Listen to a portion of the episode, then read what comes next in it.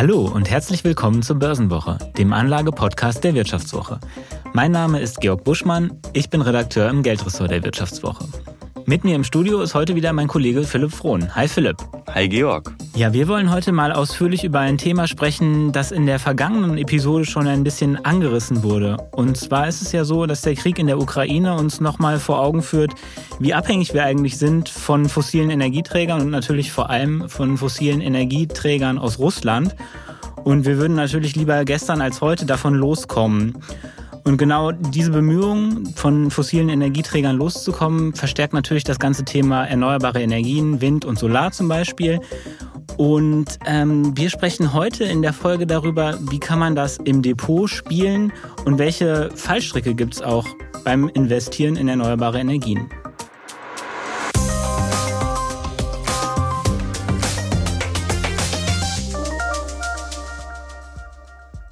Ja, hierzulande wird ja jetzt oft diskutiert, auf Öl und Gas aus Russland zu verzichten, um den Krieg, um Putins Krieg nicht weiter zu finanzieren. Die Politik, die hat ja schon dicke Maßnahmenpakete geschnürt in letzter Zeit, über die wir gleich auch noch ein bisschen reden. Aber jeder ist ja persönlich auch davon betroffen. Wir zum Beispiel, wir haben zu Hause eine Gasheizung, die schon ein paar Jahre alt ist und überlegen schon, hey, wie geht's da jetzt weiter? Zimmern wir uns da eine äh, Wärmepumpe rein etc. Also jeder ist ja wirklich auch in Deutschland, wenn auch natürlich anders als die Leute in der Ukraine vor Ort, von dem Krieg halt betroffen. Bei uns geht es ja eigentlich nur um, nur um monetäre Sachen. Wie sieht es denn bei dir eigentlich persönlich so aus, Georg? Wie merkst du das? Ich bin ja grundsätzlich äh, ein Sparer und fahre natürlich so Auto, dass, dass es nicht allzu viel ähm, Sprit verbraucht. In und, Schrittgeschwindigkeit also? Äh, ja, ungefähr. Vor allem außerorts.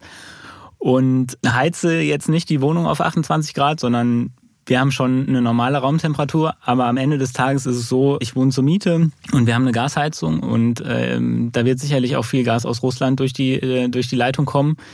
Und insofern ist es für den, für mich zumindest im Moment äh, noch schwierig zu verzichten, wobei ich beim Auto zumindest mal einen ersten Schritt gemacht habe. Ich habe mir nämlich im Februar ein Elektroauto bestellt aber ähm, die Lieferzeiten sind natürlich im Moment auch eher so, dass das jetzt keinen unmittelbaren Effekt haben wird. Ähm, da sprechen wir vielleicht gleich auch noch mal genauer drüber.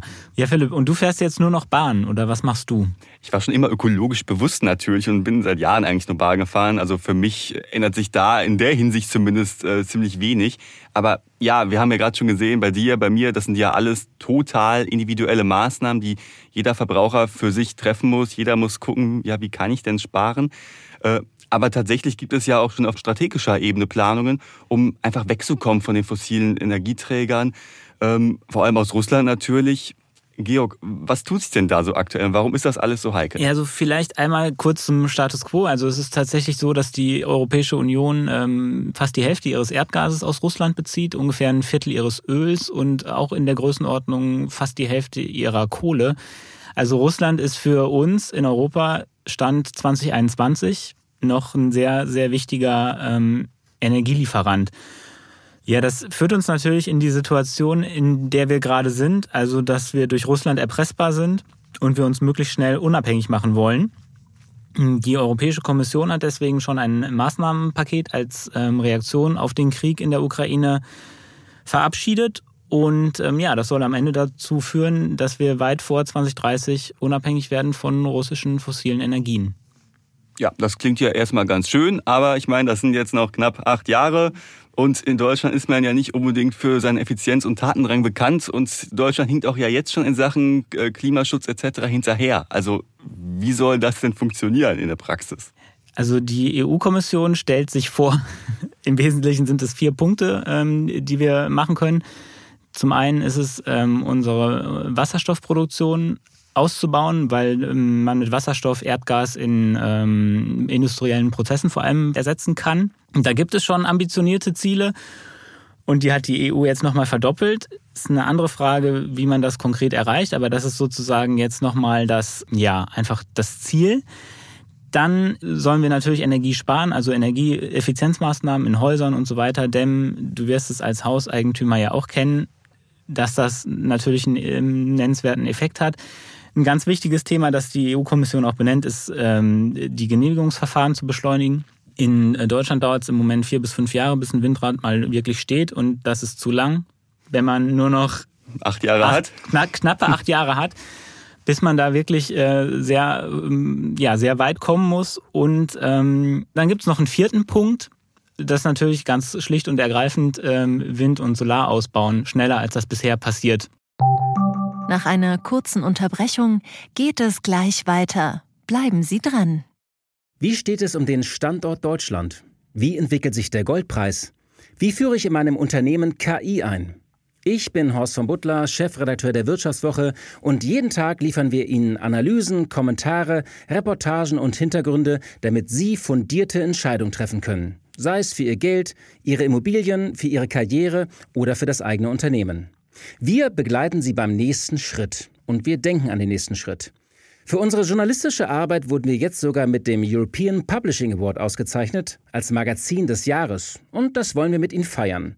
Auf vivo.de slash ausgezeichnet können Sie jetzt drei Monate lang die Vivo zum halben Preis lesen. Also da würde ich ja zuschlagen. Ich freue mich auf Sie. Mhm. Das klingt ja alles schon ziemlich nach Zukunftsmusik. Ähm, wenn wir jetzt einfach mal anschauen, wie es in den letzten Jahren war, 2021 zum Beispiel, da lag der Anteil von Kohle, also ist ja jetzt nicht unbedingt sehr sauber, an der Energieproduktion bei 30 Prozent. Und der Anteil ist wieder gestiegen im Gegensatz zu dem Anteil erneuerbarer Energien. Der ist im letzten Jahr tatsächlich gesunken.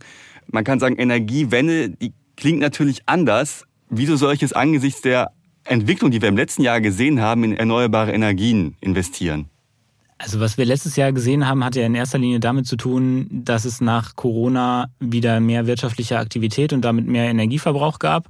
Erneuerbare Energien sind per se äh, volatil. Ja, Sonne scheint nicht immer gleich und Wind weht nicht immer gleich äh, stark.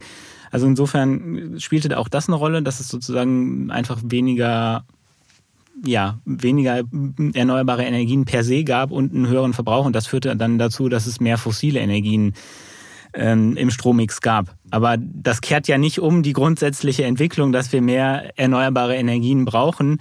Und ich finde, das Schöne am Thema erneuerbare Energien als Investment ist, dass es wird nicht, also die Gewissheit ist sehr hoch, dass es nicht weniger wichtig wird in Zukunft und der politische Druck, was zu tun, steigt so oder so. Allein durch die, ähm, durch die globale Erwärmung, aber eben auch aus, aus geostrategischen, ne, die ganze Abhängigkeitsgeschichte von Russland. Und es ist ja nicht so, dass es äh, nur Russland ist, das vielleicht als Lieferant von, von fossilen Energien problematisch ist. Da sind ja eher wenig ähm, lupenreine Demokratien dabei. Insofern ähm, ist es schon sinnvoll und, und notwendig, auf erneuerbare Energien umzusteigen. Also kann man letztlich sagen, der Ukraine-Krieg, der beschleunigt einen Trend, der schon seit Jahren sich entwickelt hat? Ja, genau, so ist es. Mhm. Jetzt mal mehr auf die Anlegerperspektive auch erneuerbare Energien. Das ist ja ein ziemlich weites Feld. Wind, Solar, du hast auch schon Wasserstoff angesprochen als äh, alternative Energiequelle. Und es gibt ja auch noch Rohstoffe, die ja auch äh, ja, vom Trend zur E-Mobilität äh, profitieren. Kupfer ja zum Beispiel. Ich meine, du als baldiger E-Auto-Besitzer wirst es dann wahrscheinlich wissen, dass ja in E-Autos viel mehr Kupfer verbaut wird als in klassischen Verbrennern. Äh, wie kann ich jetzt als Anleger in diesem doch sehr breiten Feld dabei sein? Also ich würde sagen, es gibt grundsätzlich drei Stufen der Wertschöpfung, an denen man teilnehmen kann. Das ist Erzeugung, also alles, was zu tun hat mit ähm, Wind, Solar, Solarparks, Windparks und die entsprechenden Betreiber und Hersteller. Dann gibt es Speicherung. Das ist bei erneuerbaren Energien logischerweise ein extrem wichtiges Thema, weil ich ja schon gesagt habe, dass sie volatil sind und nicht immer anfallen und man also eine Möglichkeit finden muss, ähm, sie zu speichern. Also ist alles interessant, was mir dabei hilft. Zum Beispiel ähm, Anbieter von Speicherlösungen für zu Hause oder für industrielle Betriebe. Wasserstoffinfrastruktur ist natürlich auch interessant, weil es uns, äh, weil es auch ein Energiespeicher ist und weil es uns ähm, dabei hilft, da wo wir von fossilen Brennstoffen oder von Brennstoffen nicht wegkommen, weil wir bestimmte Prozesse nicht elektrifizieren können, zum Beispiel beim, bei der Zementherstellung, weil es uns da helfen kann, ähm, wegzukommen eben von Gas und Öl. So, und dann haben wir noch den Verbrauchsaspekt. Ähm, das wäre sozusagen die, die dritte Stufe. Äh, da kannst du mit deiner Wärmepumpe ins Spiel kommen. Ne? Aktien von äh, Wärmepumpenherstellern sind natürlich interessant, weil es einfach einen sehr großen Bedarf gibt, demnächst den Häuserbestand in äh, Europa umzustellen. Und es gibt, ähm, Stichwort Renovierung, auch äh, sozusagen bei der Energieeffizienz Unternehmen und Hersteller, die davon profitieren. Mhm. Das Ganze kann man ja auch schon ein bisschen auch zusammenfassen als äh, Aktien fürs grüne Gewissen. Ne? Man investiert in Unternehmen, die ja dazu beitragen, dass die Wirtschaft grüner wird, wir nachhaltiger leben äh, und gleichzeitig auch noch, was wir ja gerade schon die ganze Zeit besprochen haben, unabhängig werden von äh, zum Beispiel russischem Gas. Ähm, das klingt ja alles super toll, aber wo sind denn da die Fallstricken, auf die ich jetzt als Anleger achten muss? Ja, also es ist grundsätzlich schon genau richtig, was du gesagt hast, nämlich dass es ein sehr weites Feld ist und viele verschiedene Industrien und die auch unterschiedliche Probleme haben. Also zum Beispiel bei der Windenergie ähm, hast du ähm, kein Nachfrageproblem. Also die Nachfrage nach Windrädern ist groß, aber du hast Probleme in der Lieferkette. Davon ist ja, sind ja ganz viele, ganz weite Wirtschaftsteile betroffen. Und das hast du eben auch in der Windindustrie, deswegen kann die nicht so viel produzieren, wie nachgefragt wird. Und du hast gleichzeitig ähm, steigende Rohstoffpreise, also die Margen in der Branche sind unter Druck. Und ähm, du hast einen relativ hohen Wettbewerb. Also äh, das muss man schon bedenken, wenn man, mm, wenn man in, zum Beispiel in die Windenergie investieren möchte.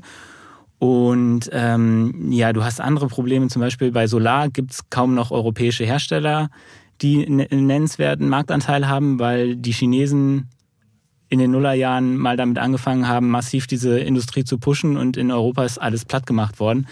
So, und ähm, chinesische Aktien haben halt ihr ganz eigenes politisches Risiko. Das ist auch ein Thema. Du hast bei Wasserstoffherstellern ähm, äh, oder beziehungsweise bei Herstellern von Wasserstoffinfrastruktur einen riesigen Hype gehabt. Das heißt, die Bewertungen sind durch die Decke gegangen.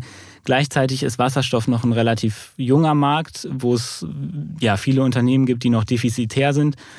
Die sind dann unter Druck, wenn, äh, wenn die Zinsen steigen. Also das ist auch ein, ein Spannungsfeld, das, das schwierig ist. Also man muss, wenn man in das ähm, wenn man tatsächlich auf den Trend setzen möchte, muss man sich schon bewusst machen, dass es sehr viele, ja, einfach verschiedene Einflussfaktoren gibt, die es ähm, dann doch nicht so einfach machen, wie es auf den ersten Blick scheint, weil man denkt, ja, okay, es gibt jetzt steigende Nachfrage danach, da müssen alle gleich von profitieren.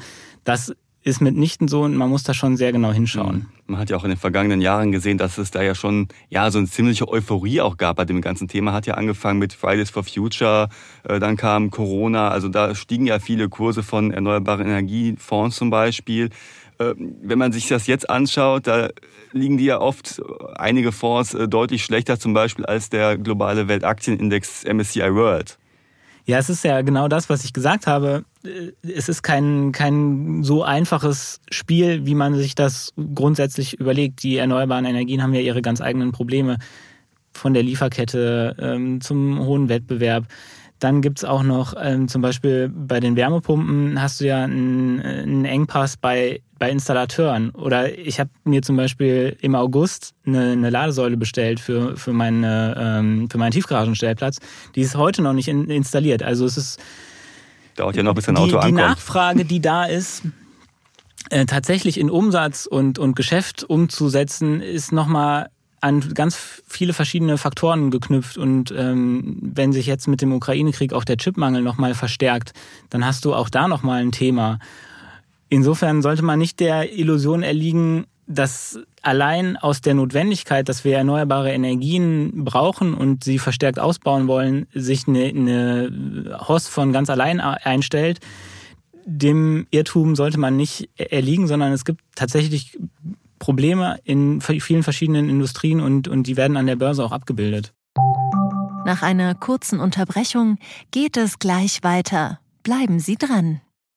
ChatGPT und andere Technologien verändern unsere Arbeitswelt rasant. Bei der Veranstaltung Work in Progress diskutieren wir in der Handelsblatt Media Group die Zukunft des Arbeitsmarktes, HR-Trends, KI, mentale Gesundheit und neue Leadership-Perspektiven.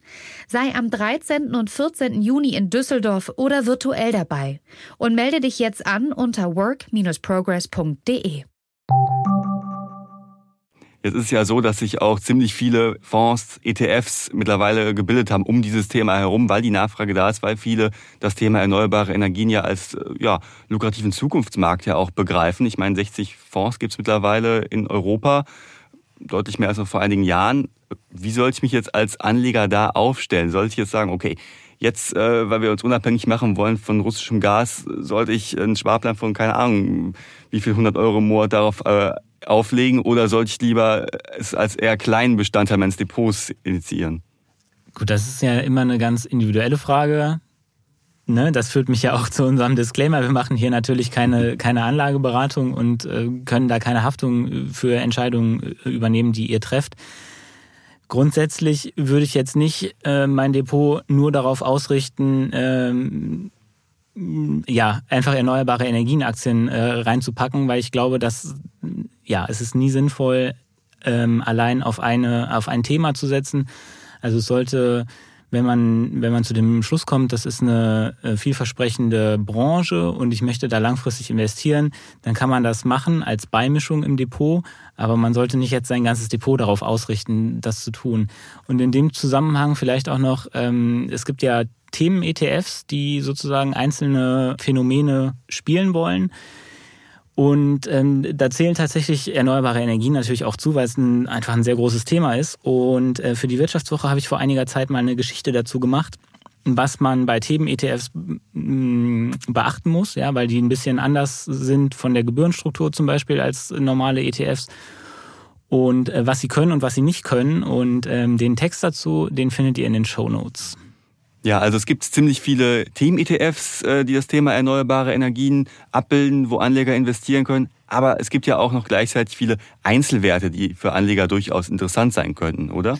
Genau, ich habe ja eben schon mal kurz die Bereiche, über die man da nachdenken kann, skizziert, welche das sind. Und wir wollen uns in der ähm, im Börsenwochen-Newsletter diese Woche schauen wir uns einen Teilbereich davon mal genauer an. Und zwar ist es die Windkraftbranche. Da hat man ja zum einen die Möglichkeit, in, in die Hersteller von Windturbinen zu investieren und zum anderen äh, in Windparkbetreiber. Und ähm, was bei den Windturbinenherstellern im Moment eine relativ spannende Entwicklung ist, ist, dass mit dem steigenden, ähm, mit der steigenden Zahl von Windrädern, die sozusagen im, im Bestand sind, ähm, wächst das Wartungsgeschäft. Und das Wartungsgeschäft ist wesentlich weniger anfällig als das, ähm, anfällig für Schwankungen als das ähm, Projektgeschäft mit neuen Windrädern. Und ähm, da findet sozusagen so eine Stabilisierung statt. Gleichzeitig hatten die Windparkhersteller oder die Windturbinenhersteller ja große Probleme mit der Lieferkette, wie ich äh, gesagt hatte. Es gab auch ein bisschen hausgemachte Probleme. Es gibt einen Konsolidierungsdruck in der Branche. Und deswegen sind die Aktien ähm, deutlich zurückgekommen und wir schauen uns da an, was, was geht da jetzt wieder. Und ähm, genau, wer das nicht möchte oder wer sozusagen das, das etwas spekulativere Element dieser Windturbinenhersteller nicht möchte, der kann eben äh, sich Windparkbetreiber auch ins Depot holen. Und ähm, da beleuchten wir natürlich auch, was das, äh, welche Anbieter es gibt und was das für und wieder ist der entsprechenden Aktien. Ja, es lohnt sich also auch diese Woche wieder die Börsenwoche, unser Newsletter zu lesen. Die steht allerdings hinter der Paywall, aber da haben wir ein tolles Angebot für euch. Und zwar bekommt ihr die Vivo für fünf Monate zum halben Preis. Den Link zum Angebot und natürlich auch den Link zum entsprechenden Text findet ihr in den Show Notes. Ja, dann sagen wir mal vielen Dank fürs Zuhören und bis zur nächsten Woche. Tschüdelü.